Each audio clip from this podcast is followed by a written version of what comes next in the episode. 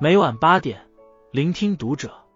各位听友们，读者原创专栏现已全新上线，关注读者首页即可收听。今晚读者君给大家分享的文章来自作者雷隐隐。力压孙俪，打败闫妮。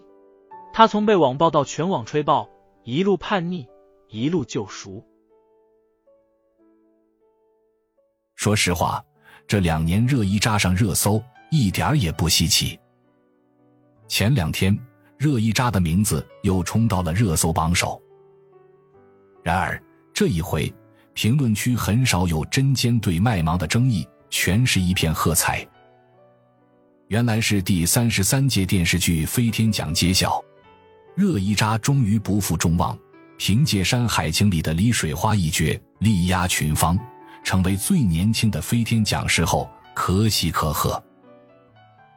颁奖典礼上，热依扎坦然起身，向坐在自己身后的《山海情》导演孔生深深鞠了一躬，然后迈着坚定的步伐登上了领奖台。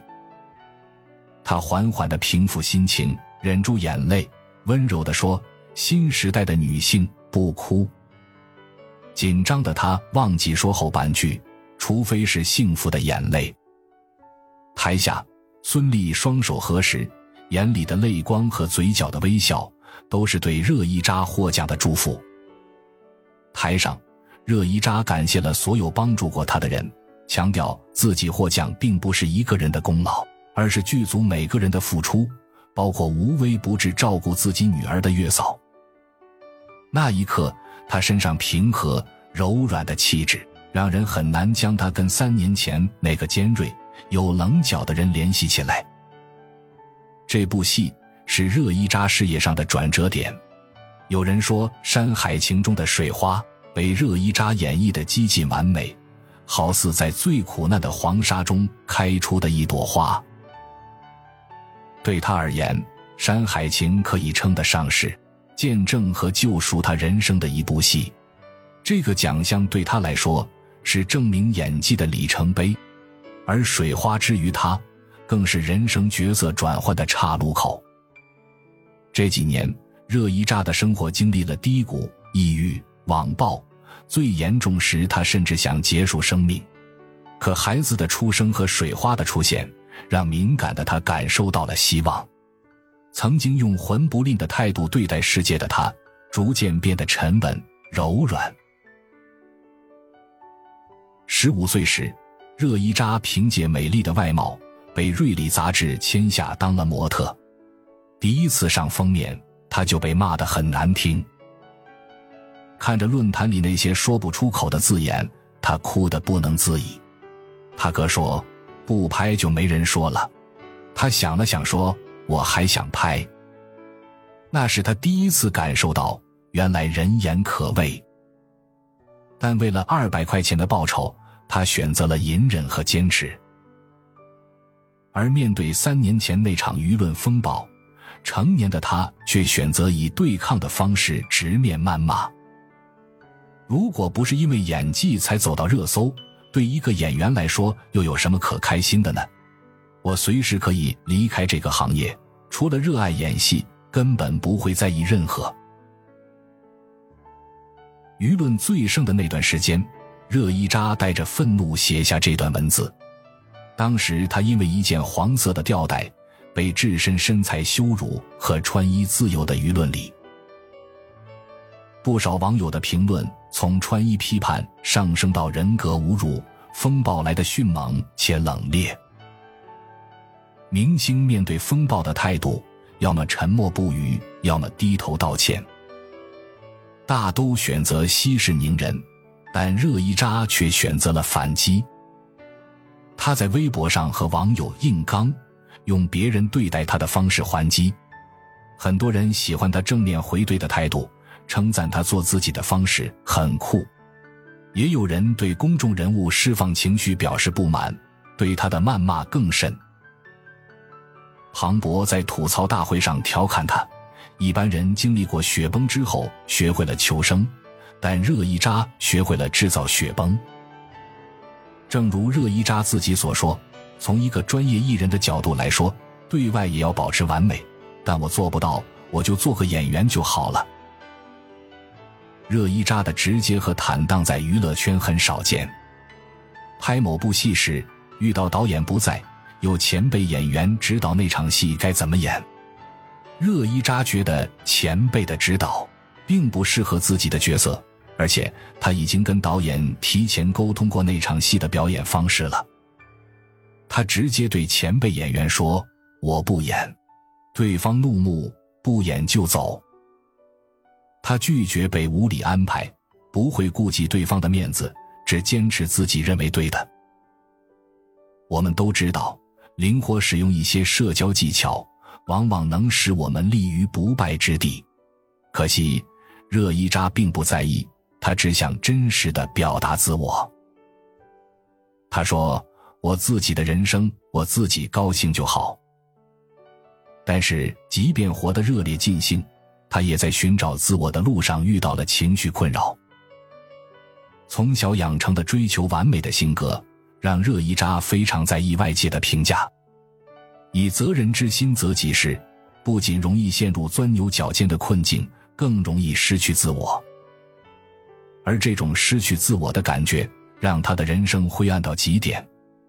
那段日子，他甚至想放弃生命。单纯直接。不懂变通的热依扎，一度无法跨过这道坎。热依扎的父母是典型的传统家长，他很少会从父母嘴里听到鼓励的话，无论他做的多好。为数不多的几次夸奖也总是“你这次还不错”，但是呢，表扬的尽头总会有转折。父母的原意是希望孩子戒骄戒躁。可在热依扎听来，刺耳又令人泄气。高三那年，热依扎和母亲路过北京电影学院，热依扎表达了对这所学校的憧憬。母亲当即一盆冷水泼下来：“你考不上的。”母亲这句话激起了热依扎不服输的脾气。为了向母亲证明自己，他毫不犹豫地报考了北京电影学院。尽管毫无表演经验，但热依扎还是凭借着灵动的外形考进了北电高职班。用追求完美来获取认可的偏执开始如影随形。每一份工作，他都会从头到尾抠细节，照片怎么修，细节怎么改，约人不能迟到。这种事无巨细的要求。不仅会消耗自己的精力和情绪，甚至会因为没有达到要求而自我否定。接到《长安十二时辰》谈其角色时，他觉得谭琪的克制、理性判断和做事方式太完美了。他害怕自己无法诠释好，一度觉得自己演不了。拍《长安十二时辰》前，他花了一年的时间准备，看两遍原著。研究唐朝历史，看跟唐朝有关的展览，花半年时间学骑马和舞蹈。这一年他没接任何戏。尽管做了十二分的准备，可真正开拍后，他还是会不断否定自己。面对剧组的专业，对手演员的优秀和敬业，他诚惶诚恐，害怕因为自己没演好而辜负所有人的努力。每当对自己的演绎不满意时，他都会跑到角落里大哭一场。他想将每场戏演到极致。他不停的在拍摄期间翻阅表演资料，研究角色，精神上的紧绷反映在身体上。那段时间，热依扎瘦了整整十斤，但这依然缓解不了他深深的自我怀疑：我是不是把这个角色演失败了？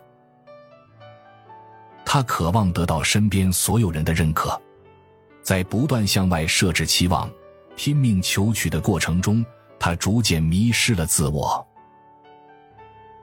自我消耗成为必然结果。一时间，他找不到，也想不到与自我和解之路。直到有一天，他看到一扇窗户，脑海里跳出一个声音：“跳下去。”他忽然意识到自己病了。那段时间，他经常睡不着觉，因为抗抑郁药物的副作用使他记忆力减退的厉害，台词记不住。这让作为演员追求完美的他更加不能接受。他在日记里写道：“人群让我更痛苦，说的话都是多余的，声音让人紧张。”他拿起刀在胳膊上划下去，病历上“重度抑郁症”“重度焦虑症”的字眼真实的刺眼。他渐渐感到自己的身上有一种东西正在逐渐被吞噬，这种东西叫做生命力。路遥在人生中写道：“命运总是不如人愿，但往往是在无数痛苦之中，在重重的矛盾和艰辛中，才使人成熟起来。”明白这句话的意义时，热依扎的人生正在经历巨变。第一个巨变是没有任何预兆的官宣生女；第二个巨变是接到《山海情》中的李水花一角。戏外的热依扎。是身在哺乳期带娃拍戏的新手妈妈，戏里的李水花是虽贫穷但倔强不服输的农村女性，两个人同样都是妈妈，也同样不妥协于命运的安排。《山海情》的拍摄地点在戈壁滩，每场戏拍完，她都要花一个半小时回到车上给孩子喂奶。《山海情》开拍前，她遇到毒奶化脓，回家路上。遇到车辆颠簸，疼得他只能用胳膊夹住胸部。他第一次体会到为人母的艰辛和不易，而这种新生命带给他的体验被他融入到角色里，才有了至柔至坚的李水花。有一场拍摄，李水花拉着板车，带着女儿和残疾的丈夫去金滩村重新安家落户的戏。暮色下，他拉着板车。一步一步迈着坚定的步伐，向着新希望出发。情到浓时，他不禁唱出来：“走咧走咧，越走越远了。”心里的惆怅种下了。尽管命运是一半乌云一半阴天，可水花就要唱破这个天，任前方乌云密布又怎样？最终，他都会用他的力量走出新希望。热一扎将李水花融在自己的灵魂里，带着自己对命运的呐喊，通过李水花的嘴畅快的喊出来。那一刻，他看到李水花身上的生命力，也感受到自己身上迸发出的巨大能量。女儿是这两位母亲的铠甲，也是他们的软肋。李水花说：“他希望自己的女儿能好好念书，好好恋爱。”做一个自由自在的女孩。人生中的任何事情，她都有选择的权利。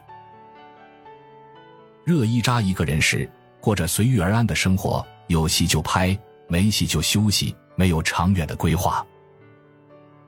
有了女儿后，他给自己制定了计划，趁女儿小去拍戏赚钱，等孩子上幼儿园需要陪伴时就停下来。